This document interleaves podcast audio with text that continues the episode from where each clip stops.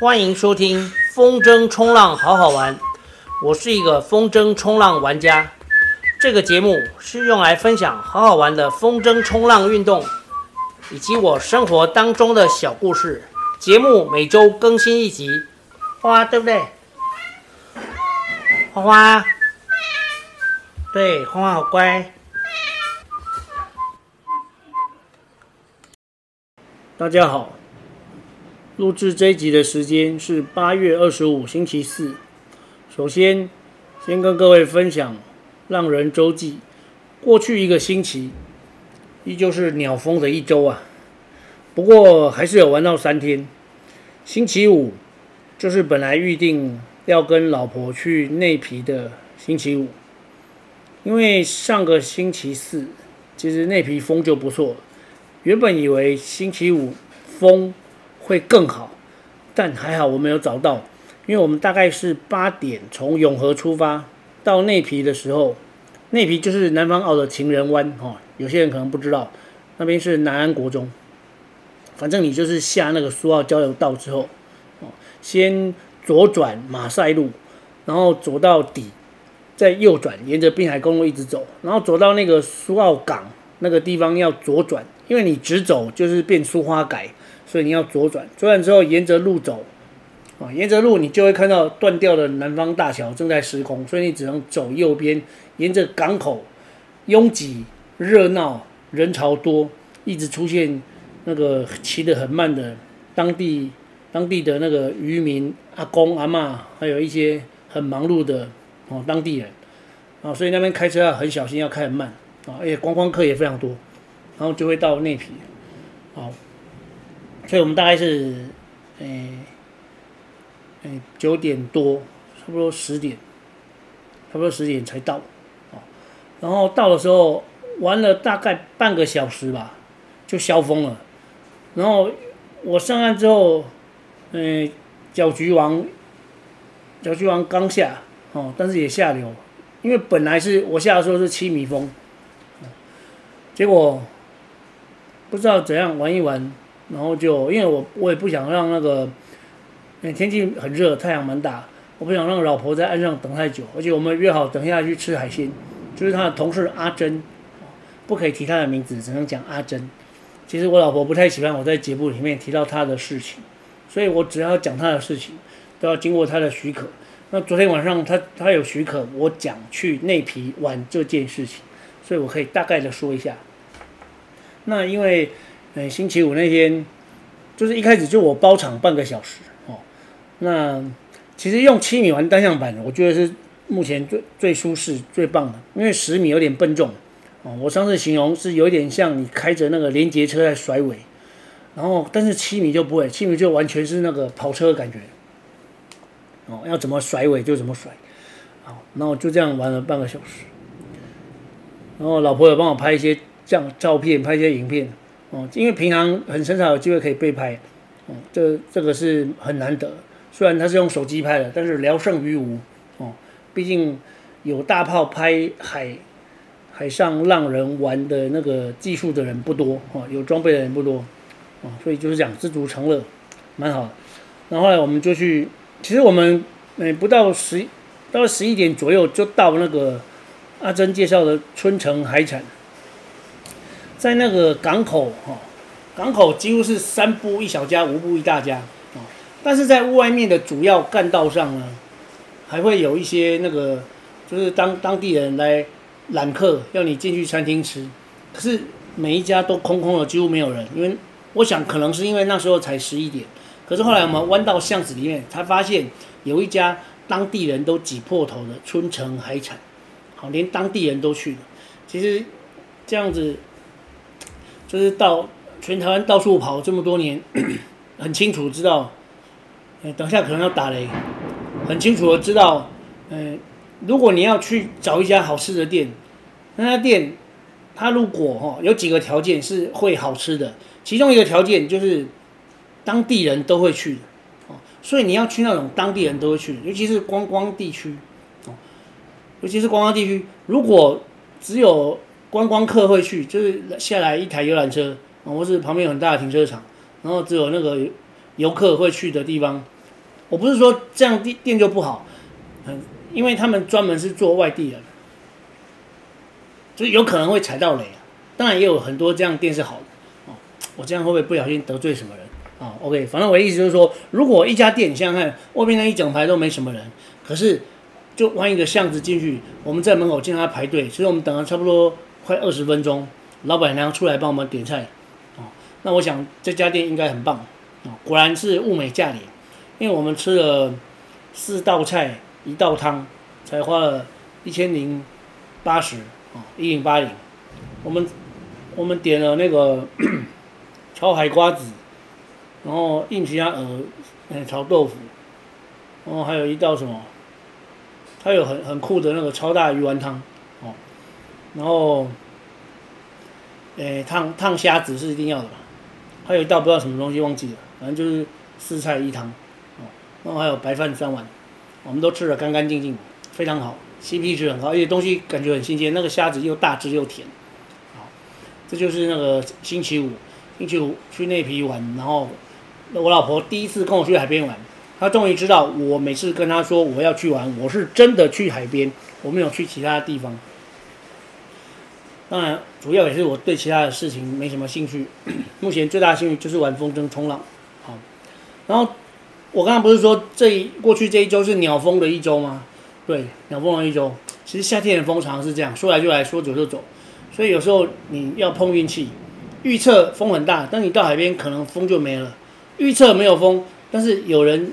local 当地暴风说有风，赶快去，你就去一下，反正有出发有机会。如果你待在家里灌啤酒，你当然是没有机会啊。不管是灌啤酒还是撸猫都一样，你待在家里不出发就是没有机会，去到海边就是有机会。那星期二、星期三呢？这两天的风都在顶流，这个要拜那个台风之赐啊！哦，台风台风出现在台湾的那个南方，哦，出现在南方呢，它一开始是在东南方，慢然后慢慢往台风台湾的那个下方过去。如果你现在左手左手五指并拢，把掌心面对自己，把它当成是台湾，就是那台风的位置大概是你小手背的这个地方，然后它从你的右手这个位置移过去。这时候就有机会在东部啊，哦，还有还有台湾的，就是你小指的位置到无名指的位置到中指的位置，这边分别是台湾的东部哦，还有北海岸哦，这边是容易有风的。那顶寮的位置就是大概，如果你现在看着手掌，大概在无名指的位置。好，那个北半球的台风不是那个逆时针转吗？哦，那逆时针转的时候，外围环流就会甩一些风上来。这个时候我们玩家就很开心了，啊，因为它甩风上来，第一个内皮会有很大风，哦，那如果你不想跑那么远，跑去内皮，你可以去北海岸。所以星期二、星期三呢，我们就是玩台风的外围环流造成的风。但是比较好的其实是星期二，星期二它大概中午过后才起风，本来预测是说下午三点会起大风，啊，不过因为我我礼拜我刚好礼拜二、礼拜三、礼拜四，我就连续三天去看电影。我这三天都是看完电影才去，才去海边。好，那看什么片子，我这里就不说，因为我怕不小心爆雷哦。如果等下有想到无雷的心得部分，我才说哦。就跟那个电影版常常会有一些无雷的标题哦，然后他讲的是什么推荐好无雷，或是负无雷哦，负就是正负的负啊。他推荐一部电影，或者不推荐一部电影，但是不讲到剧情，那标题就是没有雷哦。有雷，他还会他还会有防雷线，以防还没有看这部电影，但是想看的人被雷到啊。其实雷雷那那些会雷别人的哦，雷那些想去看电影的人是非常缺德。我以前就讲过一个经验，很差劲。我在看那个《复仇者联盟》不知道第几集的时候，那我只是坐在那个戏院外面等等等电影，等电影那个开场，我就被旁边一个女生，她在那边。因为她好像连续看两场哦，然后等下去看别场。她跟她朋友一起坐下来，她就跟她朋友说：“哦，真是的，为什么那个浩克会跟黑寡妇搞在一起？靠呀，我就我只是在那边等一下，我就被雷到了。然后他朋友也当场就骂他，而且还屌三字经啊！我是没有屌三字经，但是我是觉得，哎，我过两分钟我就要进场了，你干嘛在这时候讲什么？我就瞪了他一眼，然后他也没说什么。好了，反正就是看电影是。想要看电影，就是最怕被雷嘛，所以你你有很想看的电影，就要赶快去看，或者是想追的剧，赶快去追。啊，像我前前几天刚追完的一出那个《非常律师》，我不会念，我不会念那个名字，于什么什么啊，我就那个那个片子就很厉害啊，大家不要被他雷，赶快去看。啊，为什么扯到这边？然后再讲回那个重点，反正就是，哦对，因为台风的外围环流，它逆时针转会甩一些风上来，哦，那些风就是让我们星期二跟星期三有有风可以玩。星期二呢，我是玩三点到四点，那一个小时十米风，饱饱的，非常好玩。而且在北海岸玩，就是海水都是湛蓝的，不像是西岸看起来灰灰脏脏的哦。不过其实我们不在乎灰灰脏脏，我们只要有风有浪哈，就会开心的啊。但是毕竟跟那个灰灰脏脏的海水比起来，你在北海岸或者在东岸玩那个湛蓝的海水，海天一色，然后在海上这样奔跑跑跑跳跳做动作刷浪，那个感觉是非常爽，比西岸呃多爽几倍。当然。其实整整年来说了哈，观音的风还是比较好啊，比较稳。玩东北风的时候，它就是冷，哦，天气冷。但是浪人就是这样，你有风就玩，你不能去那个，我们不会去计较，哎，天冷天热啊，或是那个海水的干净与否。OK，那星期二就是玩了下午啊，玩下午其实蛮爽。结果星期三，哇！现在我很早就到了，非常早，啊！我现在把早上的运动拆成两次，因为我发现全部做完，就是出门时间会太晚，所以我早上就只有做练练气功、打太极拳、足弓按摩跟跑步。我把剩下的那些健身的部分，就是棒式深蹲、哦，单杠、倒立、举浮、亚二三这些都移到那个下午。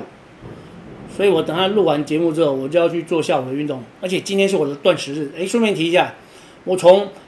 我从八月的后半段开始，我就已经变成进入一种那个，我打算一辈子都要用这种方式来做间歇性断食，就是隔日断食法 （alternate day fasting）。alternate day 就是隔日，fasting 就是断食，就是说我一天正常吃，一天那个断食。那断食就是断食，我其实有开放吃那个，哎，姜黄哦，啊，从今天才开始，因为我怕那个大吃大喝会让痛风复发，哦，所以我是姜黄，姜黄只有一点点热量，然后另外就是黑咖啡、气泡水，哦，那我今天是断食。日，今天一直到月底都是那个单日，下个月呢就是双日，哦那如果遇到例外的情况，就是我有给自己定规则，就是非。非每周、非每周的那个聚餐哦，是可以例外的，但是如果是每周固定日的聚餐，你就必须要隔周参加，这样才会是。因为如果你是隔日断食，你会两周遇到一次嘛。比方说，我九月份我的断食日就是双日，八月份是单日啊。为什么？因为八月是大月，如果你没有改，就变成三十一跟一要连续断两天。我以前只试过一次，非常痛苦哦，会晕掉。差点挂掉啊，那还好没有，所以九月就会变成双日啊。OK，好，这是那个顺便提一下间歇性断食，我目前的进度啊，我是做到隔日断食，而且目前为止都非常顺利。好，那星期回到我们把 重点回到星期三，星期三的顶寮，哎，我应该先讲一下顶寮的位置。好，顶寮就是如果你有往那个。你有走过诶、万里隧道？我直接从那边讲，前面的部分都跳过。应该有开车的应该知道怎么开到万里隧道。你还在右边，你出万里隧道之后，沿着沿着万里隧道走大概一公里多，你注意右边有有一家五五庙的标志，或者你导航可以设顶寮停车场，顶就是头顶的顶，寮就是一般公寮的寮。顶寮停车场，我们都叫那里顶寮，虽然其实那边是万里。你从顶寮往外看，左前方就可以看到烛台屿，哦，那是一个很有名的烛台屿，像蜡烛台一样的岩石，哦，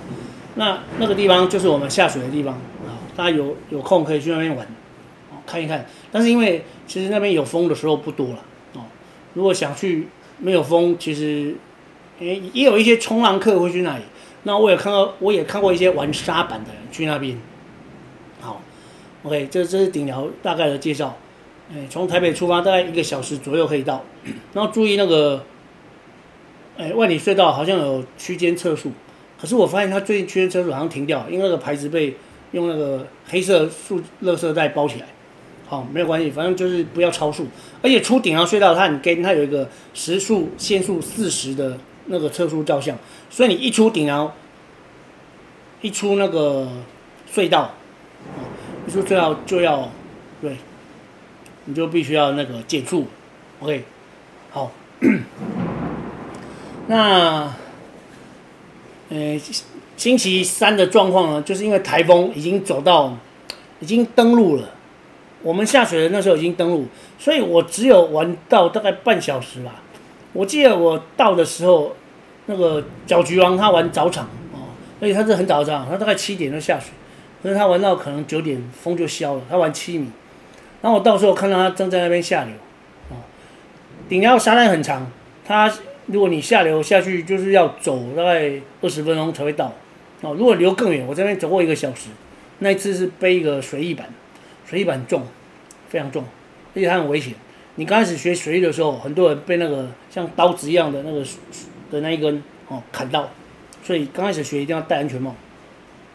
那你要学，你要做那个滑式动作，也一定要戴安全帽。不然非常危险，哦，但是我还是打了十米，哦，请那个征友帮我起征之后，我就下去跑。我刚开始下去跑的时候，那边的风，嗯，星期三的风很有趣，它分成三段，哦，近海五十公尺以内是几乎没有风了，就所以你要利用那个阵风，阵风一来的时候，赶快上板，然后划出去，拼命的划，拼命的划，有时候还要当路棚，哦，然后你划到超过五十公尺的时候，开始有一点风，然后进到。比较外海的时候，那是五米风 over，就非常 over。那时候十米的 depower 要拉到底，，depower 就是一个可以让那个风筝稍微的力量变小的一个装置，哈，叫做 depower，哦，哦，这是英文，哦，但是我们都会打中文，打高低的低，power 就是抛耳，抛耳朵，哦，低的抛耳朵，低 power，哦，OK，那就这样玩了几次，但是。后来因为台风登陆之后，我不是说外围环流是把风甩上来，可是你想想看，台风已经跑到台湾的左下角，它再怎么甩，那甩上来风也会变小吧，对不对？没错，哦，所以就是因为这样，我在外海钓了一次针，但是钓针那一次，我知道，因为我下水之前我有观察过，阵风起来的频率大概是五分钟一次，所以我就等了，哎。等了一下啊，等了一下，大概几分钟之后风又起，我就我就赶快海上起征哦，re launch 起征之后上板，然后拼命的划，拼命的跑，咚咚咚咚就回回上岸，哦，上岸之后降生，就跟大家在那边打比赛就聊了一下，然后哎很久很久没有看到白沙湾的 local 江哥江茂松哦，他是一个在白沙湾当地玩很资深的一个玩家哦，我们都叫他江哥，他大概六十几岁哦。他是一个很很多故事的人哦，每次看到他，他都在讲很多故事，说某某某怎样，某某某怎样，几年前怎么样，他都记得。所以我们如果干过什么事情，然后就怎样。而且他也也聊到说，他以前玩那个，呃，我们就这样也聊了半个小时以后，我要下一次水了。那中间有聊到我上次，我甚至在永安，因为他讲，当他讲到说玩玩风浪板的人，如果被喷下板，其实会离板子很远。因为风浪板，风浪板它下水就几乎定在原地了。那如果有浪呢，是很快就打上岸，人会人会人板分离哦，会隔很久才能重聚，而且通常你的装备会被先打上岸。那然后我就补充说，对啊，我有一次在永安，我在下下风处下风处的外海玩，突然发现有个老人在游泳，就一看定睛一看，竟然是 Andy，Andy 是台湾国宝哦，他是全台湾年纪最大七十五岁的风浪板玩家。恭喜拜哦，七十五岁还在玩风浪板。你们家里有没有长辈七十五岁？应该很多是坐在马路边发呆吧，或者是已经行动不太方便了。但是有很健康的，我知道。可是你想想看，可以玩风浪板，七十五岁国宝。我一看到是国宝，我马上就把，我上次好像不知道在哪一集里面讲过，反正我后来我就把他拖上岸啊。然后他他也是很客气，就是非常一个非常内敛沉稳的一个老大哥哦，Andy。然后聊聊聊聊聊完聊完这一题之后，我发现阵风又起来了。阵风起来之后，嘿嘿，当然要下去试试看。然后那个金龙，金龙他也跟我一样玩十米，可是他是双向板，他就觉得那个海象已经像镜面一样，但是我还是试着用利用那个阵风跑，结果跑了五十公尺，咚，又消风，变成湖面，变成湖面，然后在那里，然后我又搞了五分钟，阵风又来了啊，就是我刚刚讲的五分钟一到阵风，然后阵风一起来，好，你就赶快上板往岸上跑，就这样，所以星期三就是一个鸟风连续吊针两次。然后，对，就只玩了这三次，但是根据以前的经验，嗯，玩玩南风哈，不管是东南风、西南风，哦，或是正南风，玩南风都要非常注意。我不知道为什么南风通常是比较弱、比较虚，而且很容易说没就没有。但是北东北风呢，就是吹得很持续，嗯，这个就是一个常态。所以大家如果以后会玩，要注意。哦，南方不要跑太远。好，那这是那个让让人周记的部分。那接下来呢？接下来我要我要聊一下那个，就是花花的最近的健康状况。哦，这是好消息，就是经过了两周吧。哦，经过两周，花花的牙痛已经完全恢复。然后他现在跟我建立一个默契，就是花花他如果肚子饿，他会跑过来喵。而且它只有我在餐桌的时候，哦，他才会跑过来喵。它有可能是因为，嗯，我跟我老婆在，嗯，常常假日的时候又坐在餐桌这边大吃大喝，哦，然后我老婆煮的东西很香，或者是我们外带回来的食物，哦，肉类，哦，大鱼大肉很香，然后它被香味吸引过来。当然，猫绝对是不可以吃人类的食物，因为有盐太咸嘛，除非我们愿意配合它吃完全没有盐，当然不可能。然后他。我们吃东西了，他会过来瞄，磨桌脚，磨人脚，磨完我的脚，然后去磨我老婆的脚。我花花这样一直磨脚的时候，然后又一直瞄，哦，而且他会磨一下，瞄一下，磨一下，瞄一下，哦，那个行为很像是在巡逻员警在牵巡逻箱啊，哦，就是我的脚上有个巡逻箱，我老婆脚上有个巡逻箱，然后四个桌脚都有一个巡逻箱。那巡逻箱牵牵完之后呢，还会继续骑。还继续叫，那那他就是肚子饿了。然后本来那个小罐头，就是，诶八十克的，我以前分四次，就一次给他二十克，啊，他就吃两口就不吃了。我那时候一直以为他是那个，就是胃口不好，胃口变差。后来我才知道，原来那时候牙齿都不舒服。可是不知道为什么最近这两个礼拜就好了，而且他他去看医生，他只有抽血，他没有做任何侵入性治疗。然后我仔细想想，我唯一做的改变就是减少给他吃肉泥的的那个次数。我本来一天会喂一整条肉泥，有时候一天喂两条。我现在才知道，他那个蛀掉的牙齿啊，因为可能有洞，然后他吃肉泥会会让那个肉泥哦卡在那边，那这样子就会让牙齿发炎了。而且猫不像人会每天刷牙。哦所以那些，诶、碳水化合物，或是说糖类，或是说淀粉，肉里面都有这个东西嘛，可能还甜甜的，然后就会让那个牙齿发炎。我猜应该是这样，所以我现在是一条肉泥分两天、三天吃，哦，吃一点点以后用夹子夹起来冰在冰箱，然后罐头呢，它现在一天可以吃半个，哦，所以我录完节目，我可能会再去喂它一次，哦，这就是花花现在健康状况，我觉得蛮好的。然后还有，我发现他啊，如果躺在那个纸板上睡觉，刚起来的时候会跛脚，就我可能一起卡吧，卡吧招尾，就是年纪大了哦。然后他又是老猫，十岁，但是走一走就好了哦。他应该是脚麻，但是脚没有事哦。这是花花的部分，然后再来，我想要哦，然后过去这个礼拜有有那个就是令人。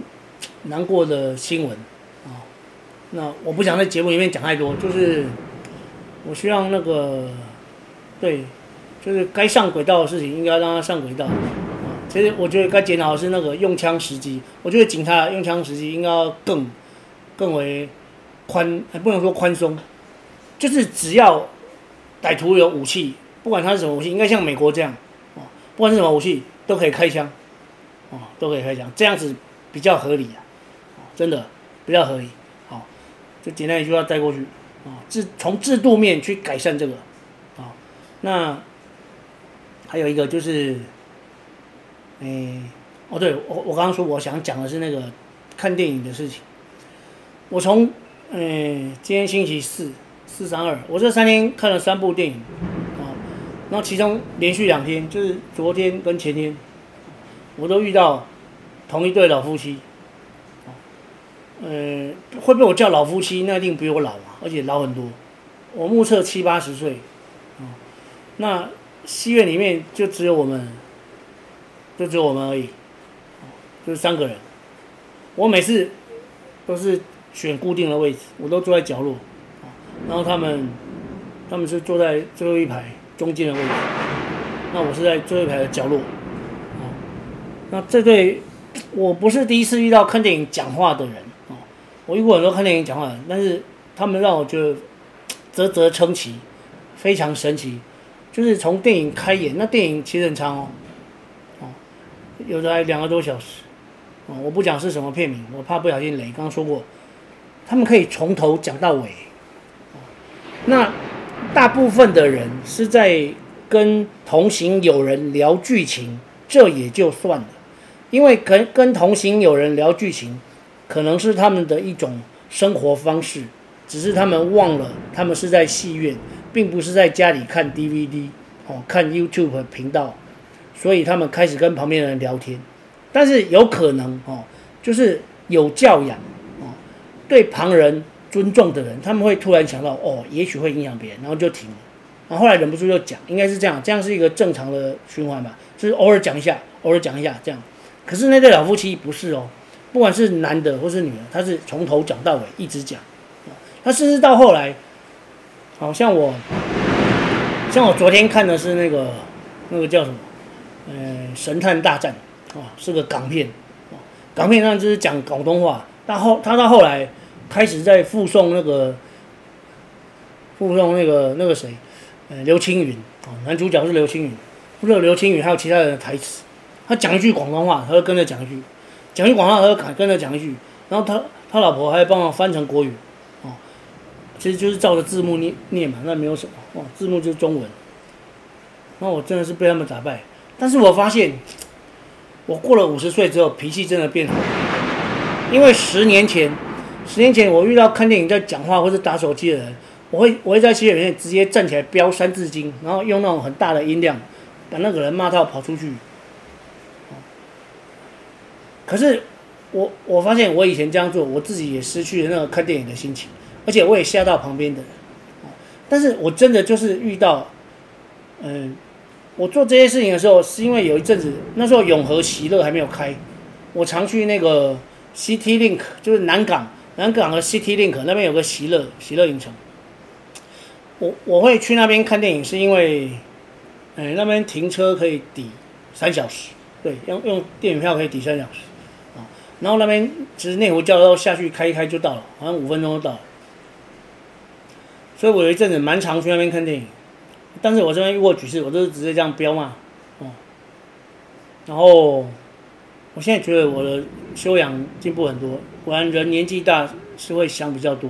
我就没有这样做啊，我就只是默默的听着他们说话，然后尽量把它想成是环境噪音，哦，哦，因为。因为那样子加起来一百六六十几岁的一一对老人，其实也说不出什么那个中听的事情，啊，那就是在心里面暗暗设想，他们有可能不是故意的，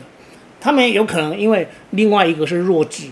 哦，就是一个正智商正常的老人在照顾另外一个弱智的老人，然后那个弱那个智商正常的可能是那个男的，哦，那男的他可能长期在家里照顾他太太，然后。他太太其实很可怜，就是一个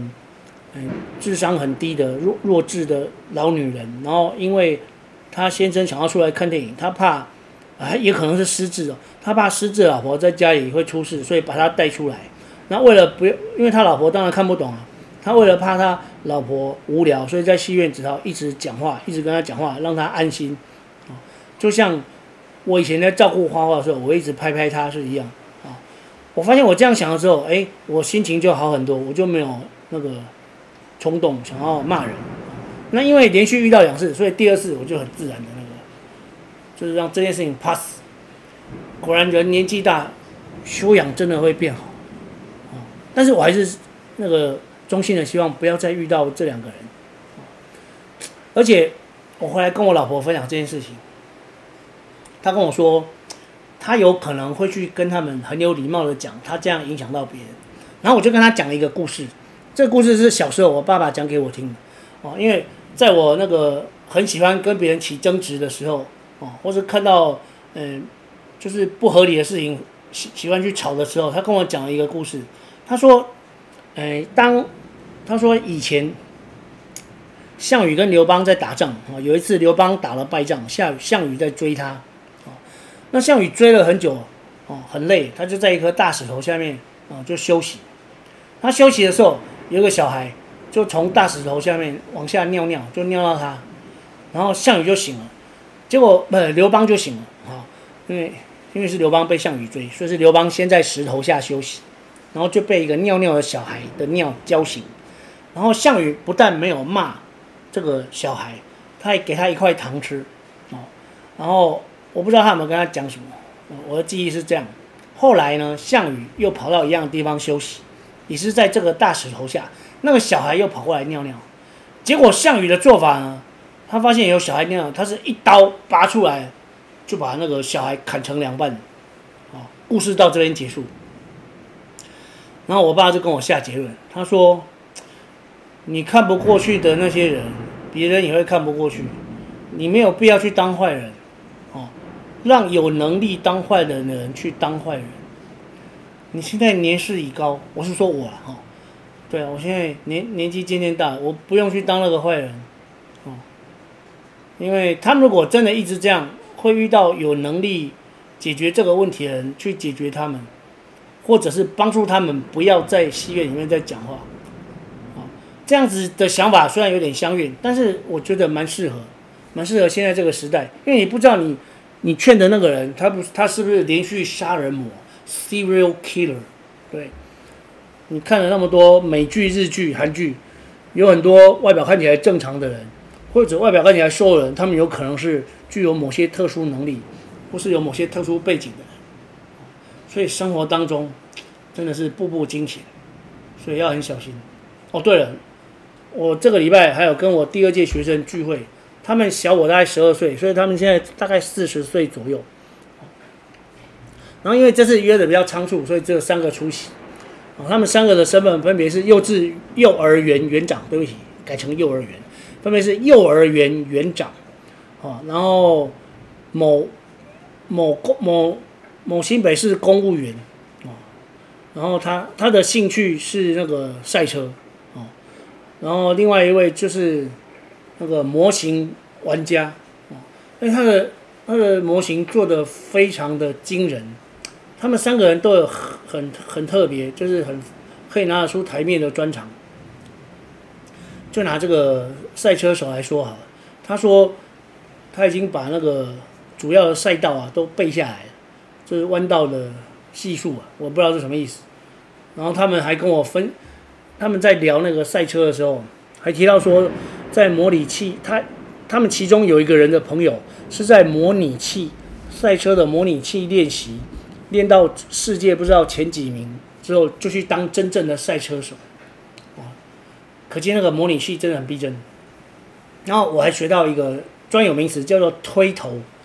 推头，它是推头，它指的是在转弯的时候，你本来应该车子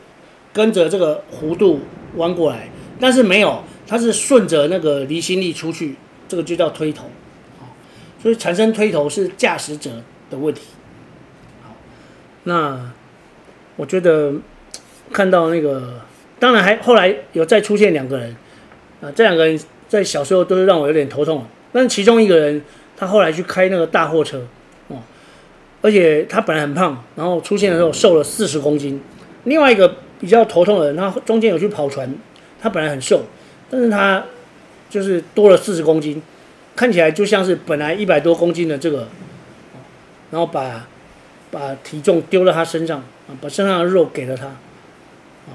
那我看到很久不见的学生现在都很好，而且各自有自己的专长，在自己的领域里面过得很开心，啊，这样我觉得蛮好的。而且我们还有约好，呃，九月份要再聚会一次，因为这次有一些人不能来。说是聚会，其实是想要那个找找理由喝酒了。啊，我本来把它讲成是一个读书会，啊，我一开始还丢了，我怕大家，呃，觉得纯喝酒很不会很那个 很无聊，啊，或者不喝酒的人会觉得无聊，我还丢了那个一个题目叫做人生清单。人生清单这个题目是我在退休前两年，我对我的学生上过的，我觉得小学生就应该了解人生清单这个事情，就是每个人其实都要应该都要有一个 list，就是有一个清单是你这辈子想要完成的事情。那我就分享了我的清单，我这边有哪些啊已经完成了，有哪些还没有完成。那大家可以来聊清单，所以我们就在聊清单的这个过程。竟然就喝掉了十七瓶的海尼根玻璃瓶的，这已经是那个超过很多的量，所以我那天很醉啊，是学生送我回来，哦，其实喝酒应该要适量，对，而且说到底，我为什么要做隔日断食？就是我没有办法让自己在可以正常吃喝的时候不喝酒，已经有点成瘾了，哦，所以我用这个方法来让自己不要每天喝。我让自己不要每天喝的方法，就是有一天大吃大喝，然后一天完全不吃不喝。我觉得这个方法蛮适合我，而且到目前为止，就是八月到目前为止，我觉得我身体状况蛮好的，体能状况也 OK。早上跑步的时候都感觉很有力啊，所以我应该会持续下去。那下周我也会继续跟大家报告，就是我进行这个断食的身体的感觉，血压有降哦。哦，血压现在很正常，OK，好，这一集就跟大家分享到这边，我们下集再见。